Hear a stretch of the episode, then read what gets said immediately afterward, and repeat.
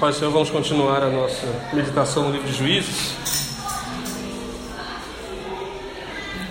Tem sido é, uma bênção reler esse livro e como, como são escassos os comentários é, sobre, sobre esse livro. Em geral, é, nós temos farto material sobre o Novo Testamento, sobre o Pentateuco e até sobre os profetas, mas é, os livros históricos não são tão é, estudados assim. Mas eu confesso que o livro de Juízes tem é, me eu tenho me namorado dele. Né? Cada vez que a gente lê e relê, e aí percebe como a história é contada. Acho que o Hugo entende isso melhor do que, do que eu até, né? Essa maneira de você ler e reler, e aí como essas as novas leituras vão proporcionando novas perspectivas do texto. Perdão, eu sou de exatas, isso para mim é novidade, então é bem, é, é bem interessante. Mas eu, eu os convido a ler a gente está no capítulo 1, a gente leu o versículo 19 na semana passada, do capítulo 1, e a gente vai ler é, o 19 e o 20 só. É, a gente está econômico. Vou, vou, vou economizar para demorar mais no livro. Adriano me fez um desafio que eu ainda não consigo responder, que é dizer com alguma antecedência quais são os textos dos outros domingos. E está ali embaixo, né? Ah, não, tá ali. É, e eu, eu, tenho certeza que é juízes, assim, eu só né, não, não, consigo ainda. É, porque o texto meio que vai se revelando a cada domingo. Então, é. Assim, existe um monte de roteiros. Algumas pessoas escreveram roteiros sobre isso, mas. Não sei se é o nosso espírito Bethesda de, né, de tentar reler, ler de novo, enfim. Então, a princípio, hoje é o 19 e o 20. Tenho estimado que o próximo domingo a gente vai terminar o capítulo 2. Né? Há um, um certo, é, não vou dizer coerência, mas concisão no texto seguinte que trata sobre o mesmo tema. Mas hoje eu quero chamar a atenção, é, até pela ceia, e pelo menos que teremos depois, deste texto especificamente. Vamos ler 19 e 20. É, Para facilitar a minha é a. Ah, eu vou ler essa aí. É, foi o versículo que a gente terminou no domingo passado. O Senhor estava com os homens de Judá. Eles ocuparam a serra central, mas não conseguiram expulsar os habitantes dos vales, pois estes possuíam carros de guerra feitos de ferro. Conforme Moisés havia prometido, Hebron foi dado a Caleb, que expulsou de lá os três filhos de Enac. Amém. Senhor Jesus. É, mais uma vez, nós queremos te agradecer é, por este momento que separamos. É, que separamos não só como parada em, é, no nosso domingo, mas também em nossas vidas. Que o nosso coração esteja aplicado àquilo que o Senhor falar, como já tem falado, nos nossos corações, através dos cânticos através do momento de oração, quando nos derramamos diante de Ti, que o Senhor possa lançar luz a, a esse nosso universo interior e que possamos mais uma vez renovar o nosso pacto, o nosso concerto, a nossa aliança contigo, de, de te ter em primeiro lugar em nossas vidas. Em nome de Jesus. Amém. O que fazemos define a quem servimos. O que fazemos define a quem servimos. Qualquer coisa que nos controla se torna nosso Deus. Qualquer coisa que nos controla se torna nosso Deus. Quem busca dinheiro é governado pelo dinheiro. Tem no dinheiro o seu Deus. É o dinheiro que vai dizer como ele deve viver, como ele deve agir, como ele deve se relacionar com as outras pessoas. como ele deve cuidar dos seus filhos, planejar sua vida inteira. Quem busca o poder também é controlado pelo poder. Quem busca aceitação é controlado por aqueles de quem, a quem deseja agradar. Repetindo, qualquer coisa que nos controla se torna o nosso Deus. O livro de Juízes, ele escancara uma tensão no meio do povo de Israel. Quem vai ser o Deus de Israel? O Deus de Israel vai ser o Deus poderoso que os tirou do Egito e que exige integridade, fidelidade e obediência às leis? Ou o Deus de Israel vai ser os Baalins e os Astarotes, que prometem bênçãos na agricultura, gados prodigiosos em, em se reproduzir, em não ter doenças? Será que os deuses de Israel vão ser os deuses dos povos que protegem suas cidades fortes, como os heveus e os cananeus que, que eles tentam expulsar? Qualquer coisa que nos controle se torna o nosso Deus. O livro de Juízes coloca essa tensão num nível talvez mais é, exposto do Velho Testamento. Eles não têm dúvidas de que tenha sido o Senhor que os tirou. Mas eles não conseguem fazer com que esse serviço ao Senhor, esse servir ao Senhor, seja inteiro. O texto que a gente acabou de ler e que está ainda escrito lá diz: Olha, e foi o Senhor com Judá e despovoou as montanhas, porém não expeliu os moradores do vale, porquanto tinham carros de ferro.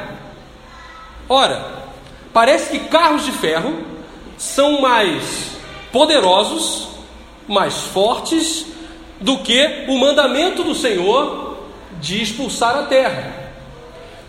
Deus tinha prometido, primeiro a Moisés e depois a Josué, que a terra não conseguiria, é, os povos da terra não conseguiriam resistir a eles.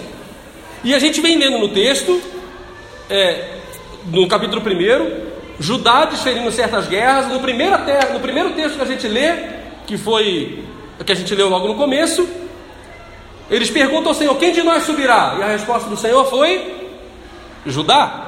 Judá vai subir. E ato contínuo, o que, que Judá faz? Chama Simeão para ir com ele. Parece que nós confiamos em Deus, mas nós confiamos em Deus enquanto a nossa razão diz que Deus está certo. Ora, na campanha seguinte, eles vão à cidade de Arba, e Kiriat Arba era o seu, o seu rei. Adoni Bezek, perdão, a cidade de Bezeque, e Adoni Bezeque é o seu rei, e Adoni Bezeque era um rei cruel. E a ordenança, ou santa condenação, era: você vai chegar nessa cidade, você vai destruir, passar o fio da espada a todos os moradores, sejam homens guerreiros, sejam homens pacíficos, sejam mulheres, sejam crianças, e mais, aos animais, e mais, se tiver alguma coisa de valor, ouro, prata, você vai destruir. Nada disso importa para Deus, importa cumprir esse mandamento. E eles chegam a é, Bezeque, encontram esse rei Adoni Bezeque e fazem quase tudo. De novo é um quase. Na hora que manda Judá subir, é um quase. Judá chama Simeão. Na hora que manda destruir Bezeque, é um quase. Não, peraí, o rei está aqui. O rei foi muito cruel. Ele cortava os polegares dos reis a que os serviam e deixava comendo sobre a mesa. Ele precisa sofrer um pouco disso. E nós, de novo, damos uma ajudinha, usamos a nossa razão, inteligência, conhecimento, emoção, ou o que quer que seja, para ajudar a Deus. A questão é que, quando você não faz integralmente o que Deus manda, ou melhor, quando você obedece parcialmente, o final disso é uma desobediência completa. E é isso que a gente vai ver nesse capítulo e nos seguintes. A obediência parcial nos leva a um afastamento total. E aí segue-se é, o, o, período de é, é, é, sofrimento, sofrem nas mãos, assim como Deus avisou. E aí você fica nessa tensão. Os versículos que a gente leu, olha que interessante. É, o Senhor, é, é o 19, né? E foi o Senhor com Judá e despovoou as montanhas. Porém, não expeliu os moradores do vale porque tinham carros de, carros de ferro. E aí o versículo seguinte: E deram Hebron a Caleb, como Moisés o dissera, e dali expeliu os três filhos de Anak. Olha lá, Caleb executa plenamente, apesar de serem três os filhos de Anak. E para quem não está é, acostumado com o texto, esses são os gigantes que povoavam a terra e que provocaram medo naqueles doze espias que foram mandados 40 anos antes. E que Caleb e Josué tentam convencer o povo, dizer: Não, esses espias não são nada, o Senhor está conosco. Vocês não lembram que ele abriu o mar vermelho? Que ele nos tem alimentado dia após dia, que nada tem nos faltado, que a roupa do nosso corpo não se gasta. Não, mas a razão está nos dizendo que tem gente enorme. Então a obediência completa de Caleb o leva a conseguir, a leva a, cumprir um mandamento completo é, é, é, do Senhor. E ele os expulsa e mata e os desterra. Inclusive, Caleb faz isso com a ajuda do seu futuro genro, que faz isso para conquistar a filha dele, que ele tinha prometido dar em casamento. Tava legal também, né? Você conquista a mulher, ganha uma cidade, tá, tá bom. Mas um povo inteiro, como Judá, ele não destrói. Por quê? Porque olha, eu estou aqui nas montanhas, nós somos poucos, já conquistamos as montanhas e o povo lá de baixo tem carro de ferro. Diz a, é, a estrutura de guerra militar que se você está lutando contra alguém que é mais poderoso com você, e acho que tem até um texto sagrado que diz isso, o que, que você deve fazer? Se não me engano, é Jesus que lembra isso. Vai antes e faz aliança. Porque se, se, se esse exército chegar até as tuas portas, ele não vai querer vir à toa, ele vai destruir tudo.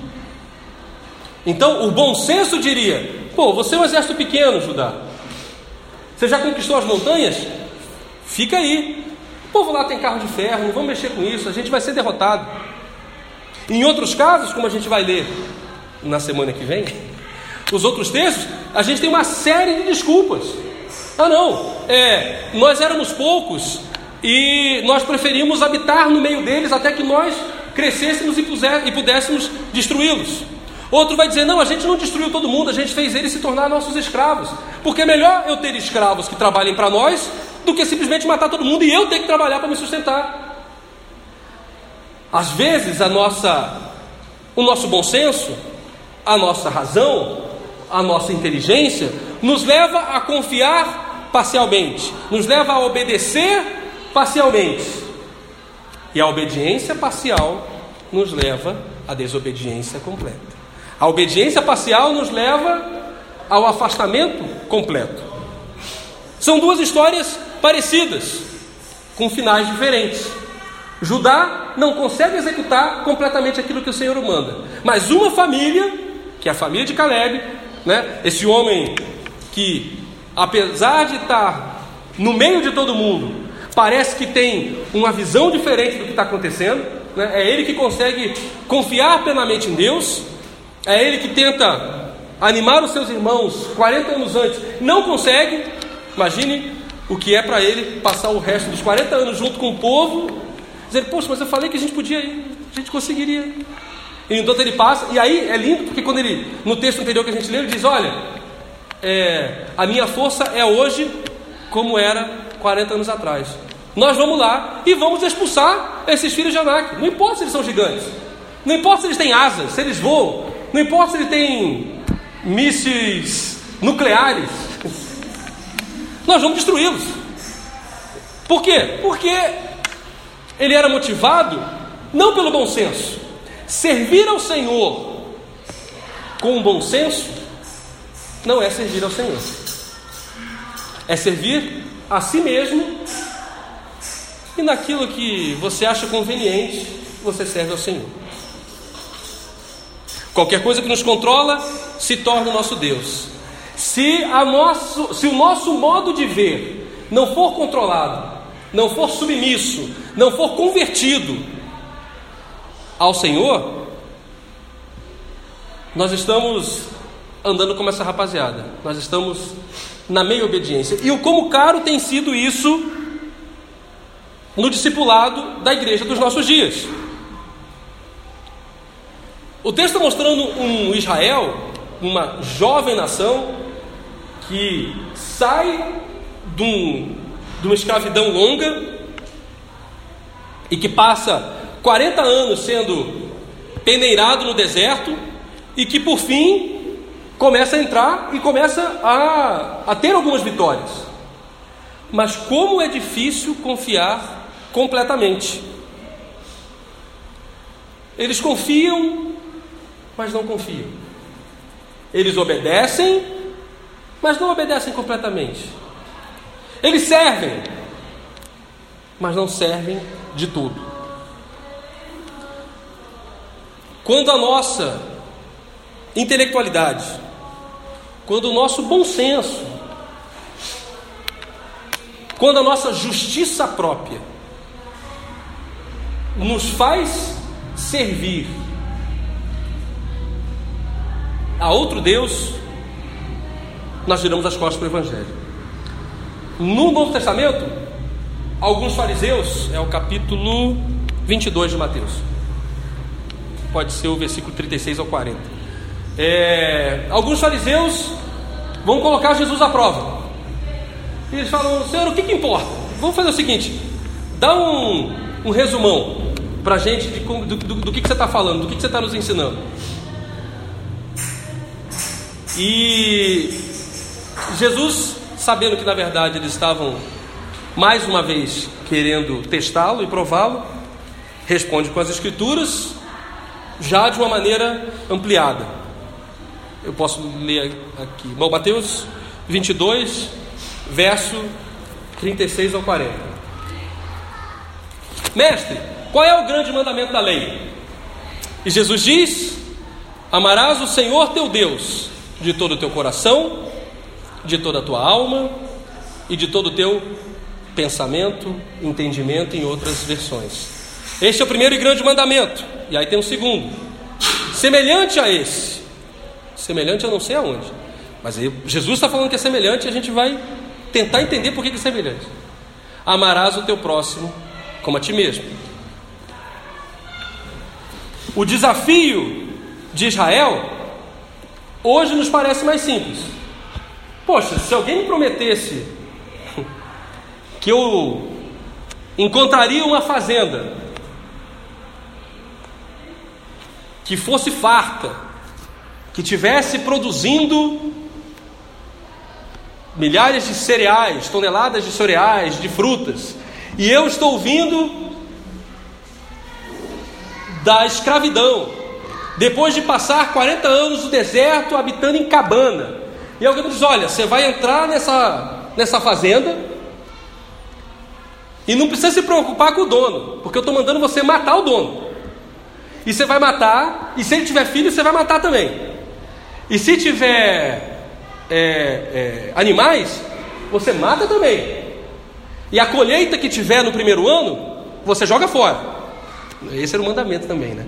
Porque depois é que você vai semear, e daquilo que você semear, você vai colher. Mas olha, não se preocupe, vai ter fartura. Vocês conseguem imaginar isso nos dias de hoje? Uma multidão andando por estradas e invadindo fazendas. E dizendo que não estou nem aí para a propriedade privada.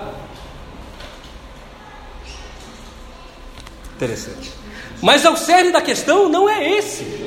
A questão é o mandamento divino por trás disso. O que permitia Israel fazer isso? Qual era o. Qual, qual é a grande incógnita? Eu li alguns caras e. É, eu diria que essa é a pergunta que vale. É, Para quem, quem é difícil ter resposta. É, alguns têm, ou hoje talvez nós tenhamos facilidade de condenar o Egito. Afinal de contas, o Egito escravizava. Então, as pragas, as pragas sobre um Egito que escravizava são bem-vindas. Afinal de contas, o Senhor veio para proclamar libertação. Mas você invadir a terra de alguém que não é sua, matar esse alguém que é o dono da terra e se tornar dono porque Deus mandou?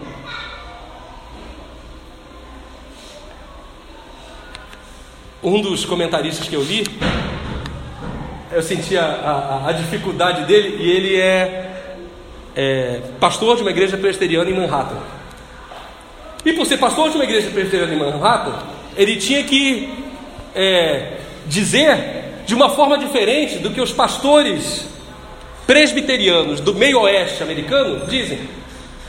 Porque os pastores presbiterianos do meio oeste vão comparar a entrada e a tomada de Canaã com o que houve com os americanos quando tomam a terra dos índios e dizem: Esta é a nossa Canaã, o Senhor nos deu, nós vamos fazer aqui uma terra santa.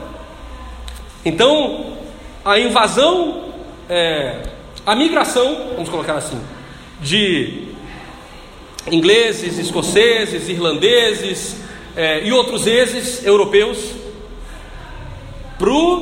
para os Estados Unidos, né? É, transforma os Estados Unidos nessa Canaã. E é nisso que eles colocam. Não, nós realmente precisávamos expulsar é, esse povo da terra e o Senhor está nos dando. E aqui nós vamos construir uma nação temente a Deus. E é isso que eles fazem. Eles constroem uma nação é, sob o cuidado de Deus, que tenta honrar Deus e que tenta se transformar no novo Israel de Deus. Mas quando a gente vê é, as campanhas americanas, militares hoje, é, em outros países que não é, que não são para eu não, eu não, estou indo lá para povoar, eu não estou indo lá para morar, eu estou indo lá para é, trocar governo e aí abrir uma porta de comércio. São, são, são campanhas motivadas é, economicamente e não mais no intuito de se, de, de se transformar em, em, em, em terra. Em, em, terra não, não é terra, em, se transformar em habitação. Né? Hoje os americanos não, não estão no Afeganistão é, para transformar o Afeganistão num Havaí, numa possessão sua. Hoje os americanos é, não estão no Iraque tentando transformar o Iraque é, em Porto Rico, num protetorado americano. Não, eles estão lá a fim de dar é, uma estabilidade política para essas nações, para que o governante possa ter condições de fazer comércio é, com eles. E aí esse esse pastor presbiteriano ele diz: olha, o mandado de Deus aos aos hebreus ao tomar a terra não pode ser usado como desculpa para aquilo que nós americanos estamos fazendo nesses lugares. E ele tenta justificar isso dizendo: bom, em primeiro lugar, porque aqui é um consenso organizacional. Há um bom senso por trás disso, há uma, é, há uma percepção da alta administração de que essa é uma decisão estratégica que interessa ao nosso povo. Os hebreus não tiveram nada disso. Os hebreus receberam uma ordenação divina. Mas você já imaginou um pastor, um líder, um líder cristão ou um líder de alguma nação dizer: Porque Deus me mandou destruir os infiéis e, portanto, nós vamos é, acabar com a população X? Por acaso não foi isso o que aconteceu em 2001 com as Torres Gêmeas? Quando, em nome de Deus, Alá nesse caso, as, as torres foram destruídas porque representavam o poderio econômico dos infiéis, nesse caso, os infiéis americanos. Isso não é difícil de ser tratado? Como, vai, como é que a gente vai ler o livro de Juízes? Como é que a gente vai entender essa tensão existente entre servir a Deus e também conviver com, com as nossas leis? Há um, um ditado no exército, e apesar do Érico achar que eu não servi, eu servi, é, que diz o seguinte: que diz o seguinte: ordem, ordem. Eu esqueci, mas eu vou lembrar. É, não, não é ordem louca, é ordem desatinada, ordem. Eu esqueci. O sentido é: se a ordem. Obrigado, obrigado. Obrigado, Fabrício. Ordem absurda, exatamente isso. Ordem absurda não se cumpre. Ordem absurda não se cumpre. Se o seu comandante, seu chefe, pega, pega sua pistola e dê um tiro no seu colega, você vai olhar para ele e fala assim: não foi para isso que eu me alistei, isso não faz o menor sentido. Não vou executar. Pegue a sua pistola e dê um tiro em si mesmo. É óbvio que você não vai fazer. Mas, a despeito disso, se espera que quem está sob poder na hierarquia use esse poder na hierarquia com sabedoria. Só que nós estamos diante de Deus. E você vai dizer para Deus que a ordem dele é absurda? Nós não temos esse. Eu não vou dizer, capacidade é até forte, mas nós não temos é, condição alguma de é, estarmos diante de Deus. Jó né, pergunta: por acaso você estava lá quando ele estendeu os céus, quando ele criou a terra? Quem é você que acha que pode dar pitaco na ordenança divina? E aí a gente entra com um tema que nos é caro e que também nos faz entender como temos vivido o nosso discipulado, que é a fé. Jesus, quando fala em Mateus 22, 37, ele diz: Você vai servir ao Senhor de todo o coração, de toda a alma e de todo entendimento. De alguma forma, ele separa três locais, três aspectos, perspectivas, esferas, nas quais nós podemos servir a Deus integralmente, ou devemos servir a Deus integralmente, mas é difícil. Servir de todo o coração fala da nossa devoção natural. Você faz força para amar o seu filho? Você não faz força para amar o seu filho, para amar seu pai, para amar sua mãe. Há uma devoção quase é, é, é, é natural, uma devoção é, é, que, que, que pode ser ensinada pelos usos e costumes, enfim, mas é, é um laço que você não precisa de esforço para amar. Parte dessa primeira, do primeiro aspecto do nosso serviço ao Senhor é amá-lo de todo o coração, é amá-lo reconhecendo nele a paternidade, reconhecendo em, que nele de fato nós vivemos, existimos, nos movemos. Então, parte dessa ordenança dada por Deus ao, ao povo de Israel, ela só é cumprida se você tiver se você conseguir amar a Deus de todo o coração, enxergar nele essa paternidade, mas não basta isso. Ele diz: você ama de todo o coração e de toda a sua alma. A alma vai falar da nossa fé, dessa devoção racional. A fé, ela não é inata.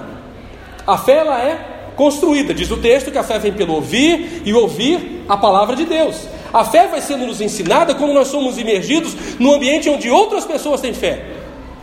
Eu não sei quantos de vocês participaram durante a sua vida em cultos onde Deus opera miraculosamente e cura pessoas. O que tem sido cada vez mais raro.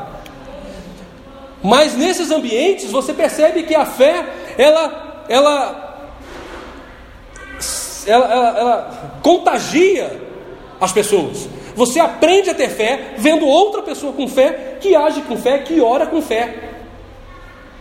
Isso faz parte do discipulado. Então, amar de todo o coração diz respeito a esse conhecimento natural e essa dependência natural de que o que o Pai está fazendo, nós devemos fazer, mas amar de toda a alma vai falar que com fé, por quê? Por que, que a alma vai falar da fé? Porque não é a razão ainda, porque o último trecho é o entendimento. Nós estamos ainda numa fase anterior, nós amamos de maneira é, quase espiritual, né? É, nessa relação de amar um Deus reconhecendo nele a paternidade, amamos de uma maneira é, é, nessa devoção baseada na fé, que é você amar com sua alma. A minha razão diz o contrário, mas eu creio que Deus é bom. E os planos dele para mim são bons. E faz sentido amar a Deus ainda que as coisas estejam ruins. Quem vai fazer isso é a sua fé.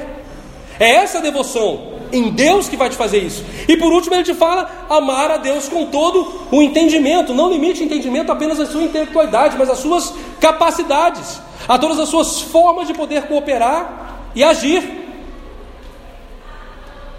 Me parece que o povo de Israel, ele não consegue fazer isso. Vírgula. E quem consegue? E quem consegue? Então, muito mais do que olhar e condenar, a gente lança um olhar sobre os juízes, sobre o livro de juízes, sobre o texto, e nos reconhece. Eu sou esse que recebo uma ordem do Senhor e fico claudicando, e fico é, duvidando, e fico agindo pela metade, obedecendo pela metade gerando, enfim, um afastamento do Senhor.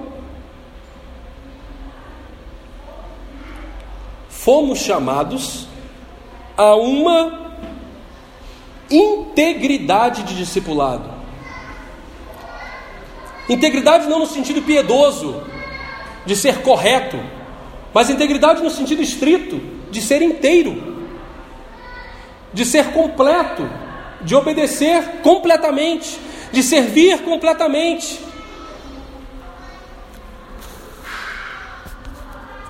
A gente consegue entender na história do cristianismo chamados para povos, para nações e chamados individuais.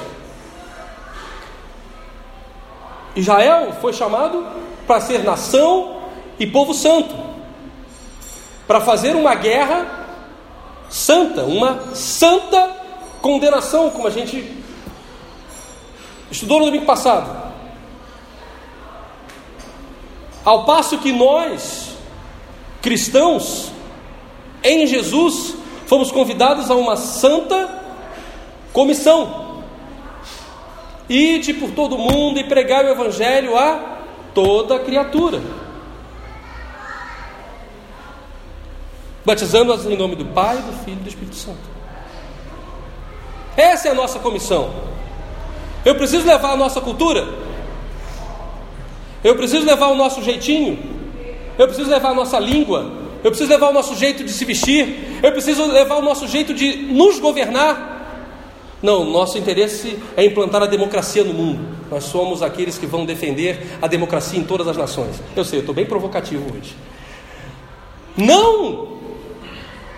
A gente comentou no domingo passado e eu comento de novo. Billy Graham, pastor de testemunho abençoador, ele consegue ser conselheiro de presidentes e presidentes e inclusive de líderes de outras nações porque ele não estava afim de discutir política com nenhum deles.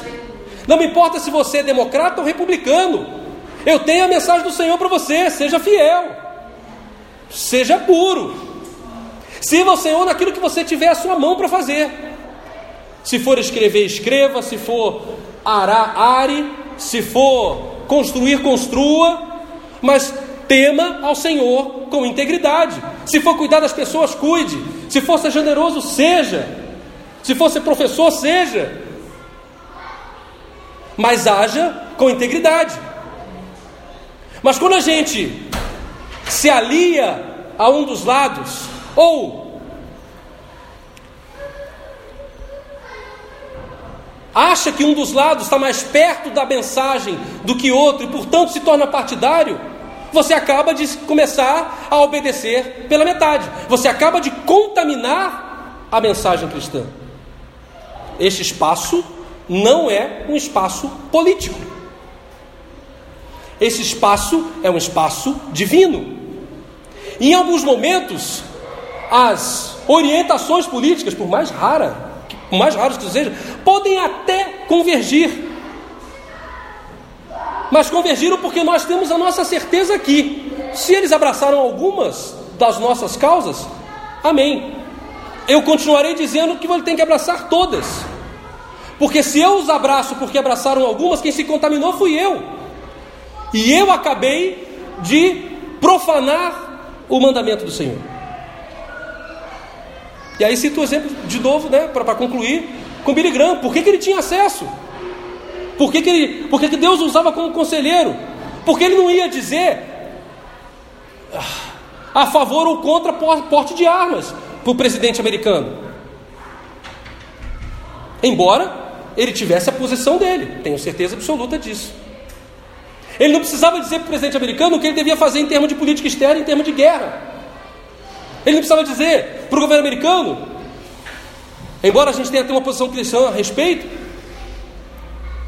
sobre o que ele devia fazer com relação às drogas, com relação a, ao álcool. Mas ele tinha uma ordem de Deus, ou uma orientação divina.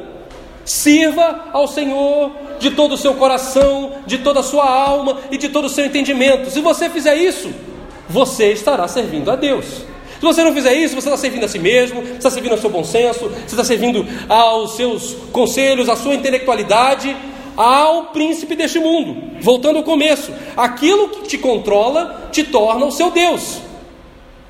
Aquilo que te move, aquilo que te escraviza, dito de outra forma, qual é a sua primeira preocupação ao abrir os olhos? É cuidar da sua família? É cuidar de si mesmo? É saber o que o seu chefe está esperando ou precisando de você? Saber qual é a melhor forma de ganhar dinheiro hoje? O que ocupa o seu tempo? O que tem a primazia? Não é equivocado nos dedicarmos a outras coisas. É equivocado colocarmos essas outras coisas acima do servir ao Senhor. Entenda que servir ao Senhor não está aqui. É uma benção estarmos aqui. Eu acho. É uma benção para mim. Mas isso não é nem de perto aquilo que se espera de nós. Servir de todo o coração, servir de toda a alma e servir de todo entendimento. Aí, a gente pode ser como Caleb. Não importa se são gigantes. Ah, mas a mídia diz. Ah, mas ah, o costume diz. Ah, mas o bom senso diz. Israel era tentado e colocado à prova todos os dias. A gente vai ler isso ao longo do, do, do texto. As nações que estavam à sua volta, ora queriam fazer aliança para servir. Imagina alguém chegando para dizer para você, assim, não, não me destrói não, eu vou ser, vou ser seu escravo. Pô, negócio da China. Que? Eu não vou precisar. Você vai colher as lenhas, pra, você vai colher a lenha, você vai fazer o trabalho pesado e eu vou estar aqui dedicando-me somente ao Senhor. Que maravilha! Não! Tem aparência de bem, mas é contra o mandamento. Outro vai dizer: olha, é, minhas filhas são belas, ou meus filhos são belos. Vamos nos casar. Nossos filhos serão poderosos, belos, fortes, inteligentes. Eu tenho muito dinheiro. Não se contamine com a terra que você habita. E quantos pratos estão à nossa frente para nos contaminar? De diversas formas, de todas as matizes, de todas as as percepções, esferas. perspectivas. O texto, para mim, fala, é um chamado ao discipulado integral. Precisamos, como igreja, como corpo de Cristo, mais uma vez nos encontrarmos junto com Israel nesse monte e dizer e escolher a quem serviremos. Como pergunta Josué ao povo quando vai morrer. Vocês decidam a quem vão servir. Eu e minha casa serviremos ao Senhor. Vocês têm que fazer o trabalho de vocês. Vocês precisam tomar as decisões de vocês. E, e o povo diz: Não, nós vamos servir ao Senhor. Nós vamos servir ao Senhor, mas. Mas ele tinha uma capa tão bonita e uma peça de prata que, poxa, me ajudará no meu momento de. de. de fraqueza ou de falta de dinheiro. E por causa disso a família de Acã é destruída, como exemplo. E a gente vê gerações e gerações, gerações e gerações. E eu sei que eles não estão sozinhos porque estamos nós aqui. Momentos após momentos da nossa vida, sendo convidados a decidir se vamos servir a Deus integralmente ou não. Se eu quero te servir integralmente, mas eu tenho também alguns planos. É Tiago que vai dizer isso. Olha, em vez de você dizer hoje, amanhã, eu farei isso e farei aquilo e farei aquilo outro, e venderei e irei para outra cidade, e lá ganharei dinheiro e construirei para mim. Não é isso que Tiago diz? O que, que ele fala? Antes disso, devia dizer: se o Senhor quiser, se o Senhor permitir. Não é a impotência infantil de uma criança que não pode fazer nada, mas é a submissão de um adulto que sabe que não consegue enxergar todos os desdobramentos de sua ação. E aí o passo vai com fé.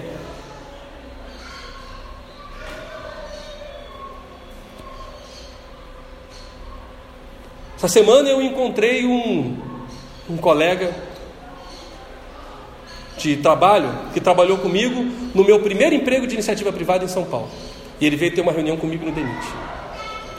E ele foi mais ou menos que o meu primeiro chefe. Ele abriu ah, o local é, para eu trabalhar é, no Porto, em Santos. E depois, quando eu fui transferido para Santa Catarina, ele também foi meu chefe lá. E vocês conhecem esse, esse, esse meu passado, em algum momento é, eu e Cíntia decidimos por fixar residência em Brasília, a despeito de tudo se mostrar contrário. É, nós tínhamos, quer dizer, eu tinha, né? Ela continua tendo. É, eu tinha um bom emprego, ah, no, na, na, do ponto de vista é, de RH, é, eu tinha uma carreira em ascensão. E, no entanto, o coração e a. Eu não sei se eu digo a fé, mas a, a, algo é, de convicção Deus colocou no meu coração que não era aquilo. E os olhos diziam: não faz sentido. Meus pais eu lembro que ficaram super preocupados. Meus sogros ficaram super preocupados. Eu simplesmente pedi demissão e vim para cá. E hoje, já passados aí dez anos que a gente tomou essa decisão, eu conversando com ele, é, mais de 90% das pessoas que trabalharam comigo não trabalham mais na empresa. Ou porque se demitiram ou porque foram convidados a se retirar. Ninguém esperava a crise que se abateu. Não estou dizendo com isso de que ah, o Senhor me livrou, não conheço a história. Estou dizendo o seguinte: ou a gente anda por fé, ou a gente vai obedecer parcialmente e se afastar completamente. Não é uma história é, bonita para contar um exemplo. Não, não sei. Né? Durante os meus primeiros anos, eu não sei nem se eu digo só os primeiros anos, mas eu, eu é, se, se, o meu ponto de vista fosse apenas é, financeiro, eu recebi menos do que recebia. E daí? Em muitas outras coisas eu falhei. e ainda falho, né? Mas ou você se entrega plenamente, e aí a, a, a, o, o convite a ouvirmos o Senhor em todas as coisas o tempo inteiro, completamente. Ou você se entrega e serve inteiramente, ou você vai ficar dando ajuda para Deus, e essa ajuda não é bem-vinda. Na verdade, de alguma forma você vai estar provando que canta, prega e ora de boca. Mas na hora do, do vamos ver,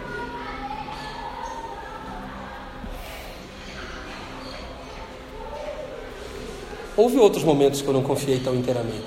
Vou deixar para outro dia. E que eu quebrei a cara. Tá bom, vou contar só um hoje.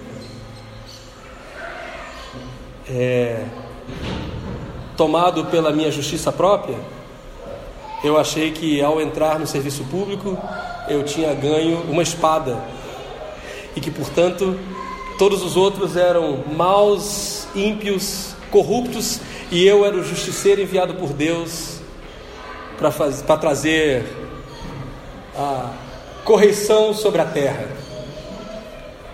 Que menino, que criança. E que pauladas eu tomei por causa disso.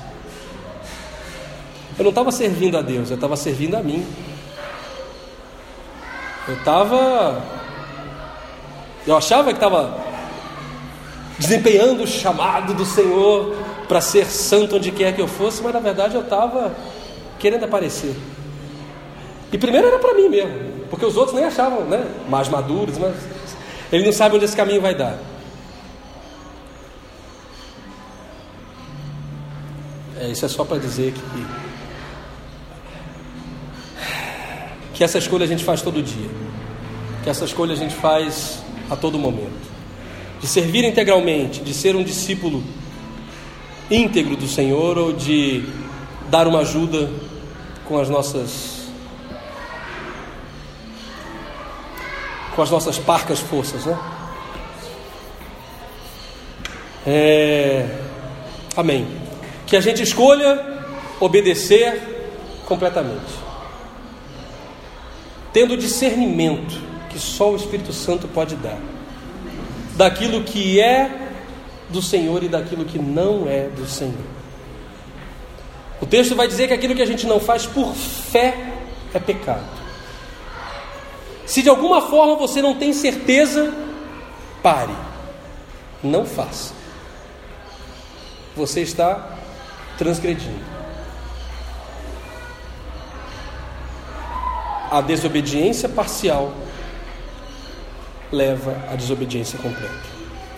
Que o Senhor nos ajude a amá-lo de todo o coração, de toda a alma e de todo entendimento. Amém.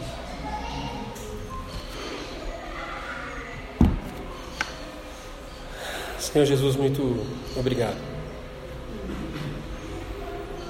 pela tua palavra que lança luz sobre a nossa existência, sobre o nosso viver, sobre a maneira como nos comportamos. É muito fácil, Senhor, ler o texto e aplicá-lo aos outros, e aplicá-lo a nações, aplicá-lo a movimentos políticos, aplicá-lo a amigos, companheiros, a inimigos, mas o quão difícil é ler o texto e aplicá-lo a nós. A enxergarmos em nós essa tribo de Judá, que a despeito do mandamento do Senhor, precisa chamar Simeão para ir junto. Que a despeito do mandamento do Senhor, não desce ao vale para guerrear porque eles têm carros de ferro. Esquecendo que é o Senhor que nos dá vitória e não o nosso braço que é o Senhor que nos sustenta e não o nosso emprego, Que é o Senhor que nos capacita e não o nosso intelecto ou o nosso estudo.